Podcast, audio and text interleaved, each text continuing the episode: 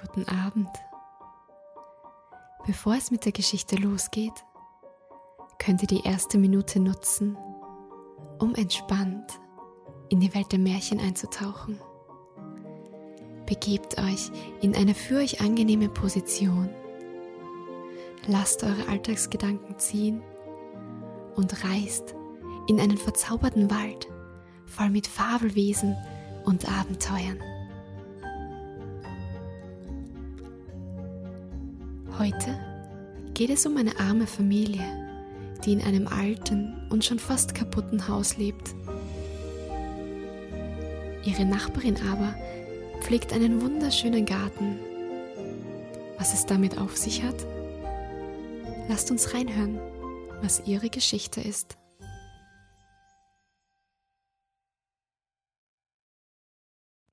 Es war einmal ein Mann und eine Frau.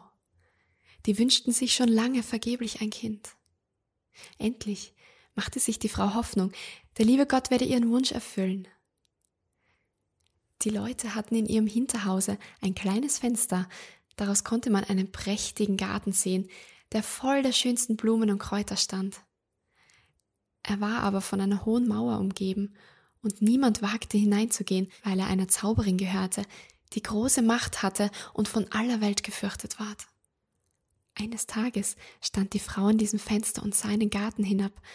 Da erblickte sie ein Beet, das mit den schönsten Rapunzeln bepflanzt war, und sie sahen so frisch und grün aus, dass sie lüstern ward und das größte Verlangen empfand, von den Rapunzeln zu essen.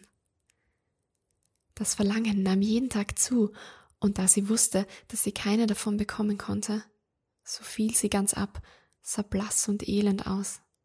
Da erschrak der Mann und fragte, Was fehlt dir, liebe Frau? Ach, antwortete sie, wenn ich keine Rapunzeln aus dem Garten hinter unserem Hause zu essen kriege, so sterbe ich. Der Mann, der sie lieb hatte, dachte, ehe du deine Frau sterben lässt, holst du ihr von den Rapunzeln, es mag kosten, was es will. In der Abenddämmerung stieg er also über die Mauer in den Garten der Zauberin, stach in aller Eile eine Handvoll Rapunzeln und brachte sie seiner Frau. Sie machte sich sogleich Salat daraus und aß ihn voller Begierde auf. Sie hatten ihr aber so gut geschmeckt, dass sie den anderen Tage noch dreimal so viel Lust bekam. Sollte sie Ruhe haben, so musste der Mann noch einmal in den Garten steigen.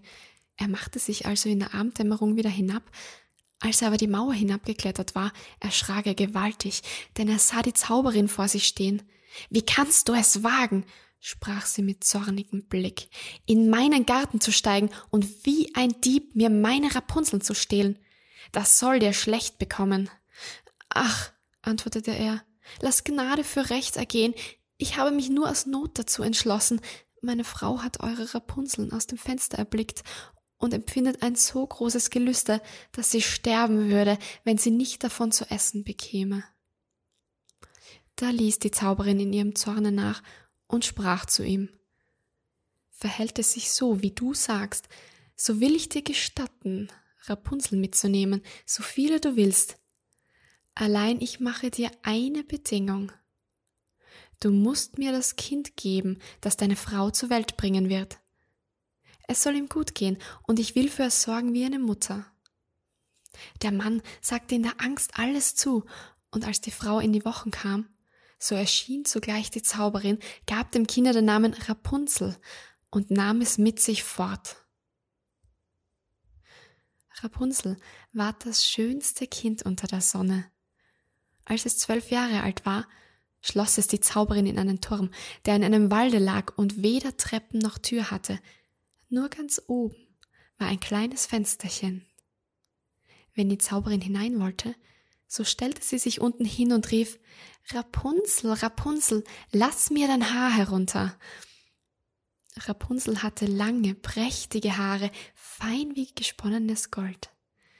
Wenn sie nun die Stimme der Zauberin vernahm, so band sie ihre Zöpfe los, wickelte sie oben um einen Fensterhaken und dann fielen die Haare zwanzig Ellen tief herunter und die Zauberin stieg hinauf. Nach ein paar Jahren trug es sich zu, dass der Sohn des Königs durch den Wald ritt und an dem Turm vorüberkam. Da hörte er den Gesang, der so lieblich war, dass er stillhielt und horchte. Das war Rapunzel, die in ihrer Einsamkeit sich die Zeit damit vertrieb, ihre süße Stimme erschallen zu lassen. Der Königssohn wollte zu ihr hinaufsteigen und suchte nach einer Tür des Turmes, aber es war keine zu finden. Er ritt heim, doch der Gesang hatte ihm so sehr das Herz gerührt, dass er jeden Tag hinaus in den Wald ging und zuhörte. Als er einmal so hinter dem Baume stand, sah er, dass eine Zauberin herankam und hörte, wie sie hinaufrief. Rapunzel, Rapunzel, lass dein Haar herunter. Da ließ Rapunzel die Haarflechten herab und die Zauberin stieg zu ihr hinauf. Ist das die Leiter, auf welche man hinaufkommt? So will ich auch einmal mein Glück versuchen. Und den folgenden Tag, als es anfing dunkel zu werden, ging er zu dem Turm und rief Rapunzel, Rapunzel, lass dein Haar herunter. Alsbald fielen die Haare herab und der Königssohn stieg hinauf. Anfangs erschrak Rapunzel gewaltig, als ein Mann zu ihr hereinkam, wie ihre Augen noch nie einen erblickt hatten. Doch der Königssohn fing ganz freundlich mit ihr zu reden an und erzählte ihr, dass von ihrem Gesang sein Herz so sehr bewegt worden sei, dass es ihm keine Ruhe gelassen hat und er sie selbst habe sehen müssen. Da verlor Rapunzel ihre Angst, und als er sie fragte, ob sie ihn zum Manne nehmen wollte, und sie sah, dass er jung und schön war, so dachte sie, der wird mich lieber haben als die alte Frau Gotl, und sagte ja und legte ihre Hand in seine Hand. Sie sprach, ich will gern mit dir gehen, aber ich weiß nicht, wie ich herabkommen kann. Wenn du kommst, so bring jedes Mal einen Strang Seide mit, daraus will ich eine Leiter flechten, und wenn die fertig ist, so steige ich herunter, und du nimmst mich auf dein Pferd. Sie verabredeten, dass er bis dahin alle Abende zu ihr kommen sollte, denn bei Tage kam die Alte. Die Zauberin merkte auch nichts davon, bis einmal Rapunzel anfing und zu ihr sagte, Sag sie mir doch, Frau Gotel, wie kommt es nur? Sie wird mir viel schwerer heraufzuziehen als der junge Königssohn. Der ist in einem Augenblick bei mir. Ach du gottloses Kind, rief die Zauberin, was muss ich von dir hören? Ich dachte, ich hätte dich von aller Welt geschieden und du hast mich doch betrogen.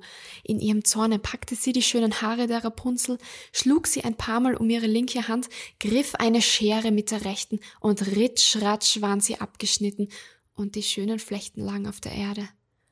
Und sie war so unbarmherzig, dass sie die arme Rapunzel in eine Wüstenei brachte, wo sie in großem Jammer und Elend leben musste. Denselben Tag aber, wo sie Rapunzel verstoßen hatte, machte abends die Zauberin die abgeschnittenen Flechten oben am Fensterhaken fest, und als der Königssohn kam und rief Rapunzel, Rapunzel, lass dein Haar herunter, so ließ sie die Haare hinab. Der Königssohn stieg hinauf, aber er fand oben nicht seine liebste Rapunzel, sondern die Zauberin, die ihn mit bösen und giftigen Blicken ansah. Aha, rief sie höhnisch, du willst die Frau Liebste holen? Aber der schöne Vogel sitzt nicht mehr im Nest und singt nicht mehr. Die Katze hat ihn geholt und wird dir auch noch die Augen auskratzen. Für dich ist Rapunzel verloren. Du wirst sie nie wieder erblicken. Der Königssohn geriet außer sich vor Schmerzen und in der Verzweiflung sprang er den Turm hinab. Das Leben brachte er davon, aber die Dornen, in die er fiel, zerstachen ihm die Augen. Da irrte er, blind im Walde umher, aß nichts als Wurzeln und Beeren und tat nichts als jammern und weinen über den Verlust seiner liebsten Frau. So wanderte er einige Jahre im Elend umher und geriet endlich in eine Wüstenei, wo Rapunzel mit den Zwillingen, die sie geboren hatte, einem Knaben und ein Mädchen, kümmerlich lebte. Er vernahm eine Stimme und sie deuchte ihm so bekannt. Da ging er darauf zu, und wie er herankam, erkannte ihn Rapunzel und fiel ihm um den Hals und weinte. Zwei von ihren Tränen aber benetzten seine Augen. Da wurden sie wieder klar, und er konnte damit sehen wie sonst. Er führte sie in sein Reich, wo er mit Freude empfangen ward, und sie lebten noch lange glücklich und vergnügt. Guten Abend und gute Nacht.